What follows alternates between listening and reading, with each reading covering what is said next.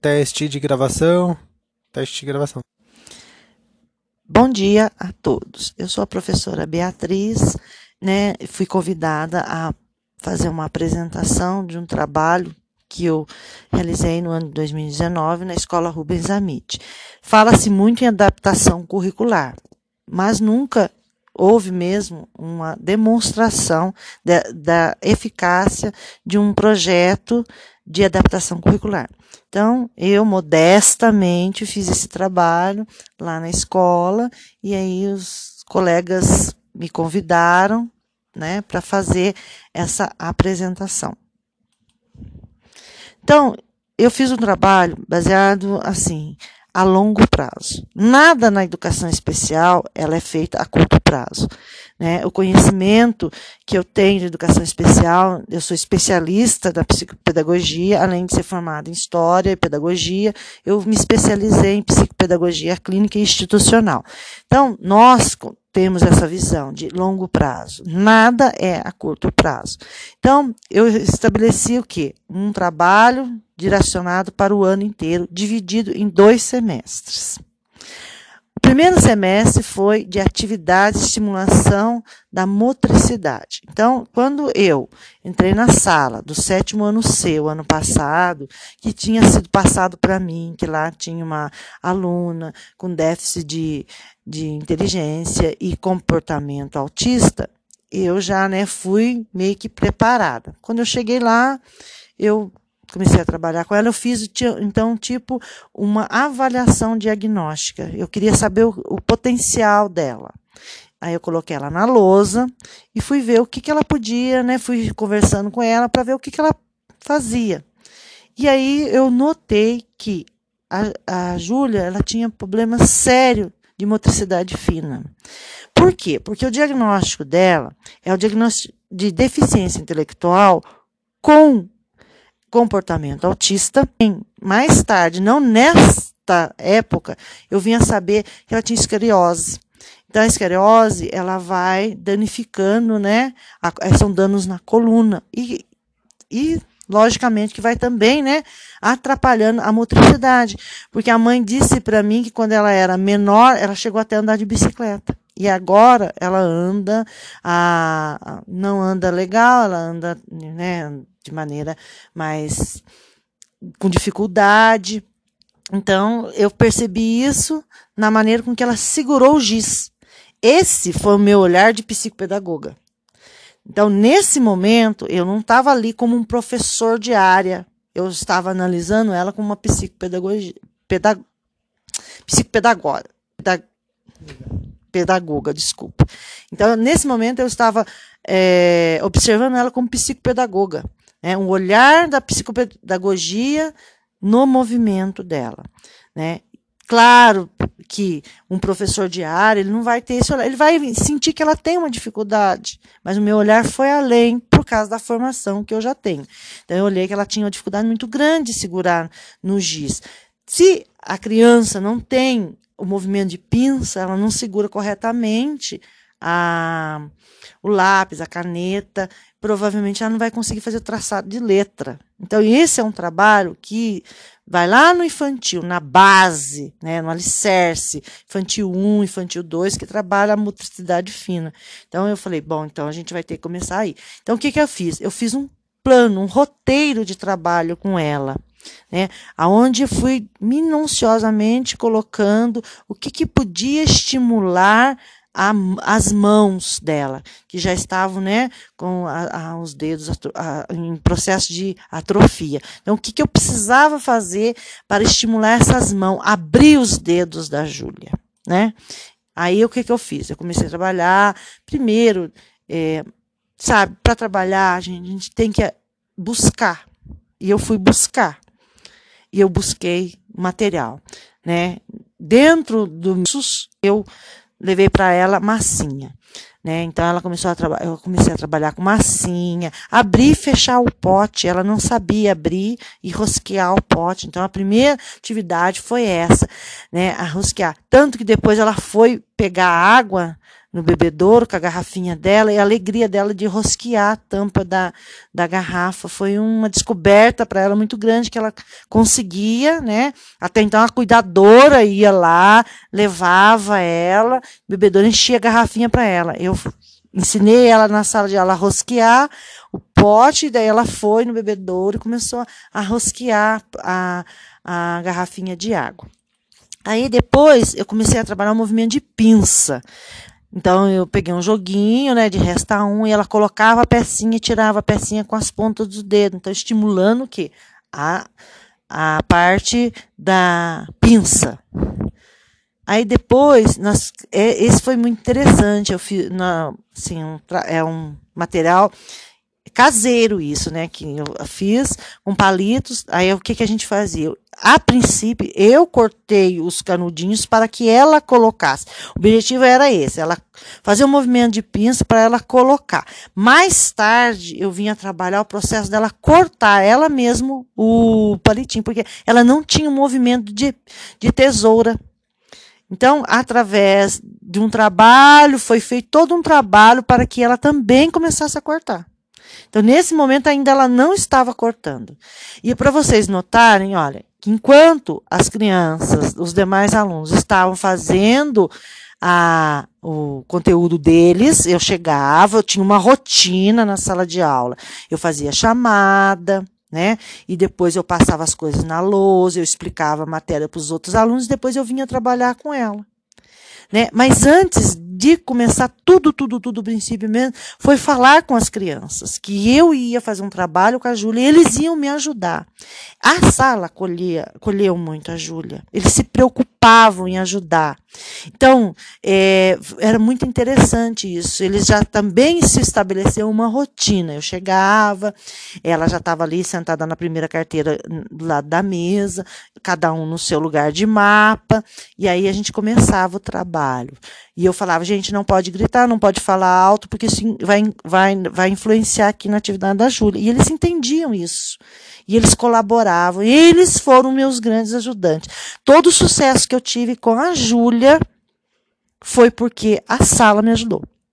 Aí eu passei também para fazer o reconhecimento corporal, olho, boca, perna, braço, cabelo, trabalhei tudo isso com ela. E o principal, as mãos, direita, esquerda, esquerda, direita. E ela reconhecer isso também. Daí, encerramos o ano assim, o, o, semestre, né? Ela trabalhando ali. E já, bem no finalzinho, iniciei o processo de, de tesoura. Aí voltamos em agosto, né? Aí eu, na primeira primeiras semanas eu voltei a, a, trabalhar a estimulação, né? Porque nós ficamos um mês parado, então eu comecei a, voltei a, a estimular a, as mãos, né? Foi um trabalho com que eu acho que foi umas duas semanas. Passa.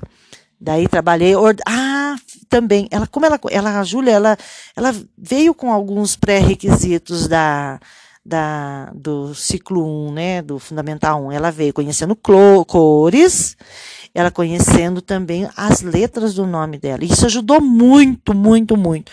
No trabalho de ficha de verde, azul e amarelo, eu falava para ela separar as cores e ela sabia.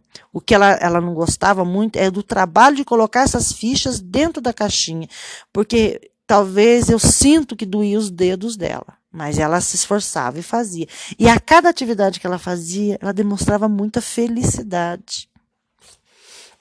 Aí eu fui trabalhar formas geométricas com elas. Eu, eu fui explicando qual as figuras, né? Triângulo, retângulo, círculo, e ela foi pintando e eu fui falando para ela pinta de verde, pinta de rosa, pinta de laranja e ela foi pintando. De, depois a gente foi montar as, a, as formas geométrica. Aí vocês veem ó, como ela pega a, tesoura, ela não conseguia. Então aí foi, eu comecei a dar tesoura, eu comprei uma tesoura adaptada para ela, para ajudar. E ela começou a cortar, gente. Ela, ela, a felicidade dessa menina cortada. Ela começou a cortar o canudinho para pôr naquele aspiral lá. E ela começou a cortar o EVA. E aí a gente, né, do, do corte, assim, ela começou a, a reconhecer formas. E trabalhando com o nome dela, como eu já falei, né? Ela, ela abria o pó, tirava, eu falava que é, vamos colocar a Júlia, e ela conhece as letras do nome dela. Aí veio a parte de adaptação curricular. Volta, é, essa foto que tá, parece bem. Eu tinha colocado o conteúdo na lousa, eu estava explicando o conteúdo e a Júlia prestando atenção. Aí eu percebi que quando eu ela ela parava a atividade que eu dava para ela, a hora que eu estava é, explicando para os alunos.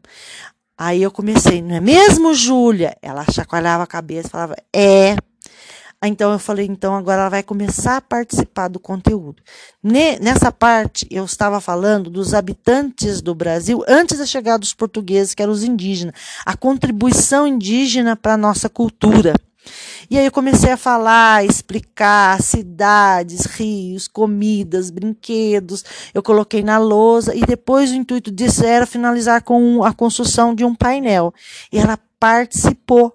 Né? Ela ficava prestando atenção. Aí nós fizemos as contribuições dos indígenas para a nossa cultura e eu dividi a folhinha dela, né, e ela desenhou do jeito dela os lugares, os nomes, os, os objetos, as curiosidades sobre os índios. Ela desenhou e foi para o painel o trabalho dela.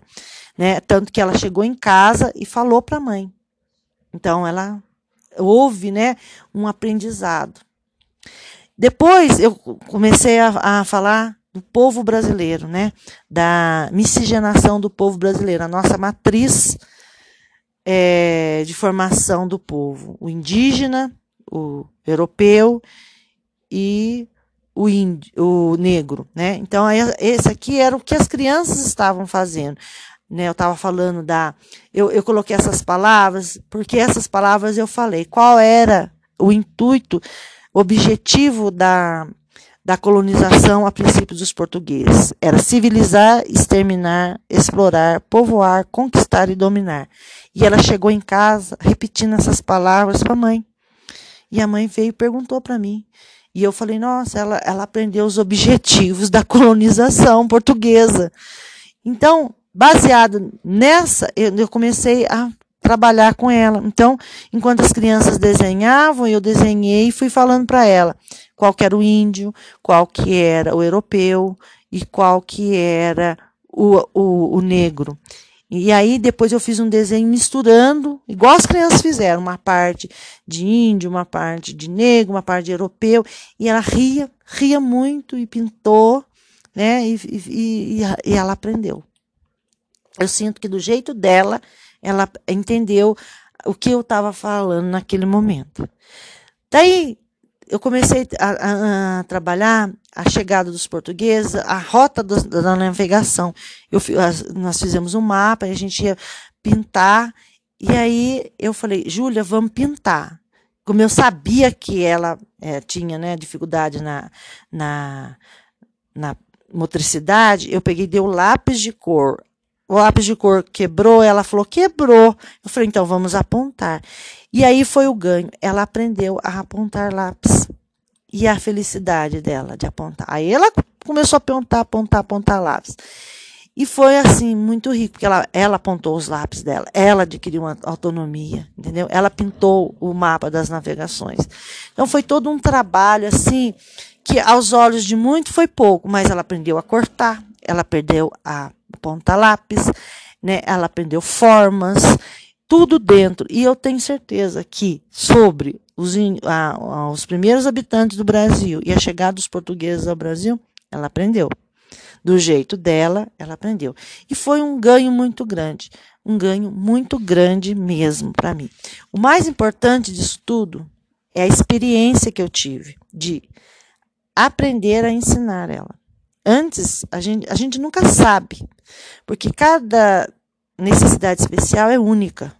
Então, não adianta, se você trabalha com autista, você acha que tra o trabalho com autista é, é o trabalho com. Não, cada autista é um autista.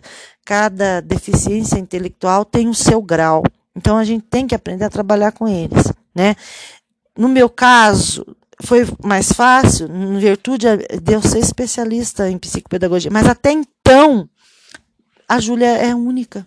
Foi um caso, né, único para mim, né? É, de, ela surgiu um caso único. Então, a mensagem que eu deixo é assim: ninguém é igual, cada um aprende no seu tempo, do seu jeito.